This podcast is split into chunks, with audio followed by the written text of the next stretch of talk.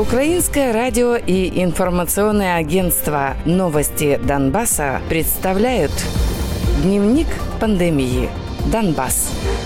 На подконтрольной властям территории Донецкой области зарегистрировано еще три смерти из-за коронавируса. Новыми жертвами стали 64-летний житель Мариуполя, 69-летний житель Авдеевки и 73-летний житель Торецка. Кроме того, за четверг, 22 октября, коронавирус диагностировали у 263 человек в Донецкой области, в том числе у семерых детей. За все время исследований на Донеччине подтверждено 8161 случай COVID-19. Из них 3316 16 человек выздоровели, а 89 умерли.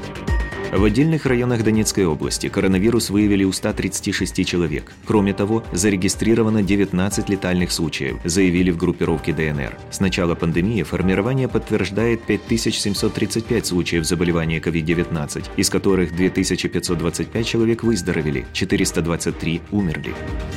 В Луганской области выявили 144 заболевших коронавирусом. Из-за осложнений, вызванных коронавирусом, умерли три человека. 50-летняя женщина из Станично-Луганского района, 67-летний мужчина и 80-летняя женщина из Беловодского района. Всего зарегистрировано 2985 заболевших COVID-19. Из них выздоровели 1025 человек, а умерли 54. В отдельных районах Луганской области выявлено 33 заболевших коронавирусом и один летальный случай, утверждает в группировке ЛНР. По состоянию на 23 октября группировка подтверждает 1424 случая заболевания COVID-19, из которых выздоровели 1058 человек, а 66 умерли. Официальной информации о распространении COVID-19 на временно оккупированных территориях у органов Украины нет.